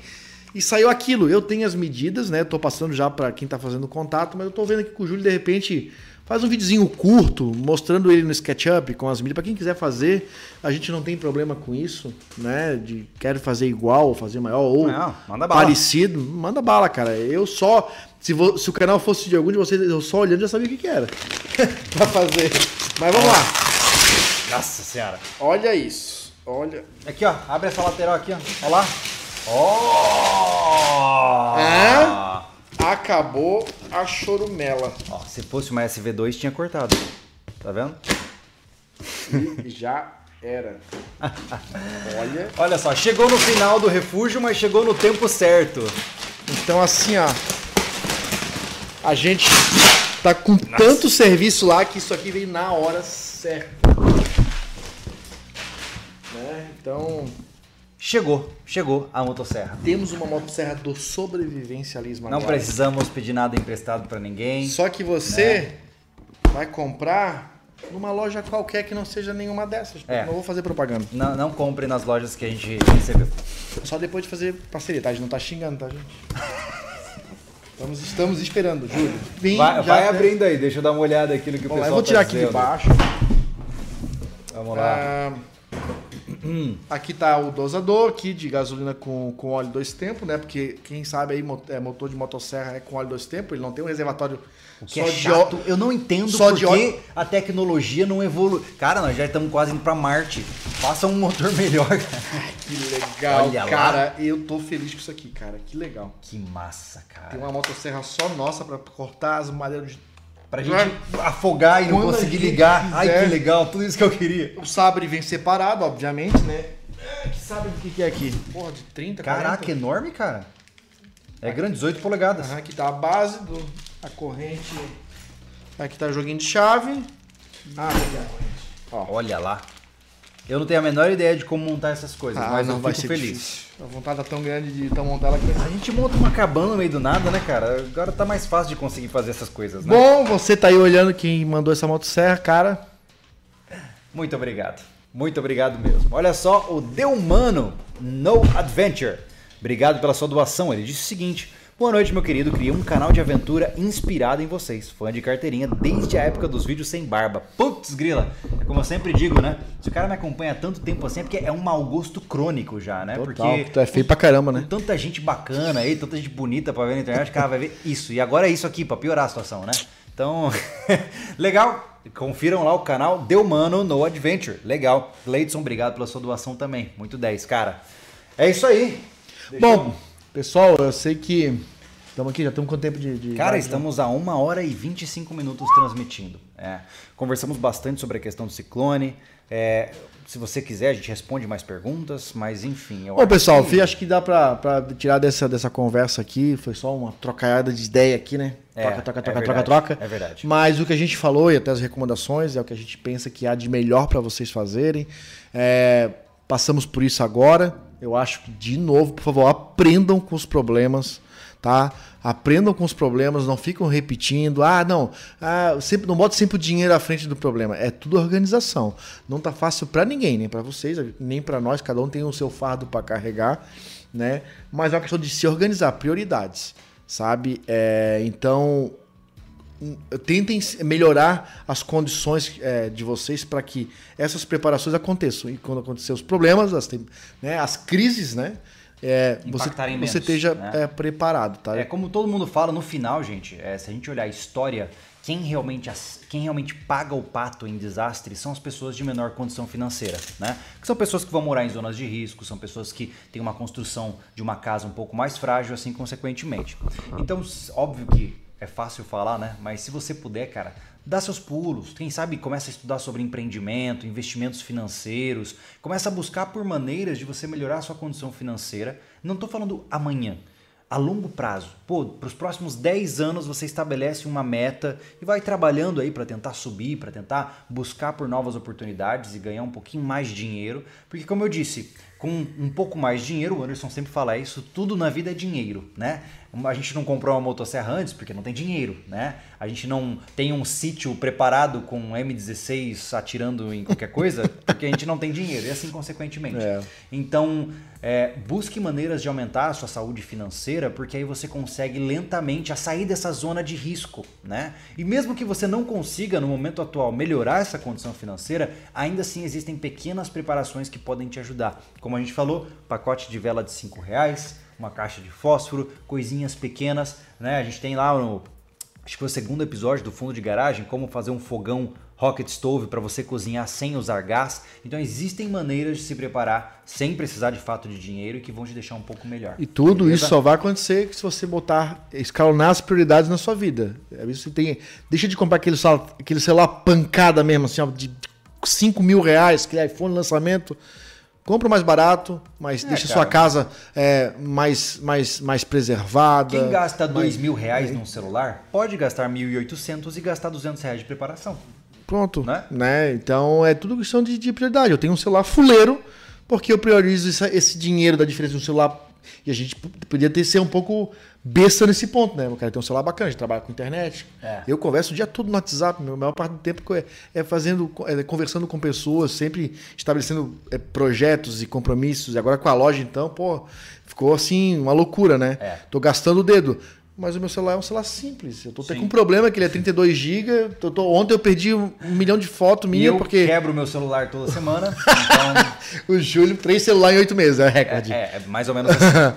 É... então, mas assim, ó, é... então tudo é questão de prioridade, gente. Então, é, a nossa recomendação é quando você se empolgar com algo, porque está em 12 vezes sem juros, porque é Natal, vão devagar. O que, que você precisa para sua vida para melhorar? Para você se sentir seguro, não mais comunicável. É verdade, é verdade. Olha só, nós temos aqui uh, o comentário do Carlos Araújo que nos doou 10 PLN. Eu nem sei que moeda é essa. What? Trocado para o café. E por fim, o Carlos é, que nos doou 5 reais e disse gosto muito do Refúgio. Fico esperando para ver um episódio assim que lança. Assistindo vocês, eu criei coragem para montar um quiosque. Massa! Pô, massa! Eu, eu, fico muito feliz com pessoas que essa, essa esse incentivo que a gente mais uma vez nesse projeto a gente é, eu pelo menos né, me sinto muito feliz de estar tá incentivando as pessoas a dar esse passo. Eu vejo pessoas. Não, falando nisso, tem mais um comentário aqui do ah que trocou a válvula da descarga daqui de casa com a ajuda do fundo de garagem. Nossa, caramba, Ó. que vídeo antigaço, acho que foi o segundo É, vídeo. Isso aí, cara. Que legal. Segundo, terceiro vídeo. Que legal. E construindo seus refúgios e, e, e aquele negócio do emocional, né? Que eles estão lá com a gente. Ah, é legal curtindo o fogo, curtindo a comida. Cara, antes de qualquer- Sabe, muito legal Acho isso. que o sobrevivencialismo, só pra finalizar esse papo, inclusive, antes, o sobrevivencialismo, ele por muitos anos foi um canal de tutoriais. É. né? Tutorial, tutorial, tutorial. Agora a gente está numa nova fase, onde depois da gente passar por todos esses tutoriais, é o momento agora da gente começar a trazer você pra gente de uma forma mais englobada. O próprio refúgio, a gente não vai ensinar como fazer uma pia no refúgio, como fazer uma cabana, não. A gente vai fazer e depois disso a gente vai começar lentamente a colocar você dentro do negócio com a gente. Então é, eu quero que você se sinta ali com a gente, batendo martelos com a gente, sentado na fogueira conosco, tá? Ó, minha filha tá, já tá chamando. Vem cá, filha. Vem cá. Vem aqui, minha princesa. Vem cá dar oi pras pessoas. Vem. Tá todo mundo curioso. Todo mundo gosta de ver Po- essa pode beleza soltar a porta, Vem cá, pode. meu anjo. Vem. Ó, pronto. Pode vir aqui. Pisa aqui devagarzinho. Vem cá. Sobe no colo do pai. Vem cá. Olha lá. Dá um oi pra todo mundo lá. Dá Vai tchau ó. Tchau. Dá tchau, filha. Cara bravo, tá cara bravo. né? Acabou de acordar, né? Você vai dar trabalho pra sua mãe hoje, vai dormir tarde, né? Bom, gente, eu acho que esse é a minha, a minha chamada pra sair. É isso aí. A minha também tá esperando lá em casa, minhas meninas. Olha lá, o Michel Sobrevivencialista, sempre presente nas doações, obrigado. Ele disse: faz merchan do meu canal também. Oxe. Savage Sobrevivencialismo. Eu já conversei com Maravilha. ele, já conversei com ele. Tá aí, Michel. Quem quiser conferir, Savage, S-A-V-A-G-E, Sobrevivencialismo. Ah, respondendo ao amigo Francisco ali, dia 9 do 7, vocês vão para Brasília? Não, não vamos, tá? Isso não tá nos nossos planos. Sobrevivencialismo decidiu, é, por saúde emocional, se abster um pouquinho do mundo político, independente da responsabilidade que vocês julgam que nós tenhamos em relação a isso, tá bom? Gente, muito obrigado pela presença de todos vocês. É um isso aí. prazer estar aqui conversando. Agradecendo a todos que É fizeram verdade. doação, que foi É bem, verdade. bem bacana hoje o superchat aí. Puxa, batemos o recorde de doações, muito legal. Eh, Vocês nos, nos ajudaram muito. Temos aí mil e quase 1.200 pessoas nos assistindo. É um privilégio poder conversar com tantas pessoas assim ao vivo aqui nesse meio de comunicação, né? É verdade. A gente veio, foi no susto essa live de hoje, mas eu acho que foi uma troca de ideias muito legais. Foi Foram legal, perguntas legal. muito boas. Eu fico satisfeito quando o superchat ali fica saudável, né? Ah, é legal demais, é, cara. Às vezes, é, não, não digo nunca nas lives, mas às vezes no- na estreia é uma loucura. É, as Sabe? são complicadas. É, mas o superchat vem vindo muito, muito saudável. É verdade. Gente, uma boa noite, um bom descanso para vocês e espero que você esteja presente aí. Amanhã tem refúgio para ser lançado para vocês. Acho que vocês vão gostar do episódio, tá bem divertido, tá? Tá bem legal mesmo. E semana que vem tem muita coisa para E claro, não também. esqueçam de passar lá na loja SV, não esquecendo que nesse mês tem três lançamentos pra chegar aí, vocês vão curtir pra caramba. Que além lá da camiseta e do boné, tem uma outra coisa chegando que, olha, vai tirar fôlego da galera. É, é verdade. Vão Eu- gostar. Eu não quero dar spoiler, mas não, vai não, vou ler, massa vou ler, vai tirar fôlego da galera, vai ser massa. É verdade. Uma boa noite, pessoal. Nos vemos em breve. Valeu.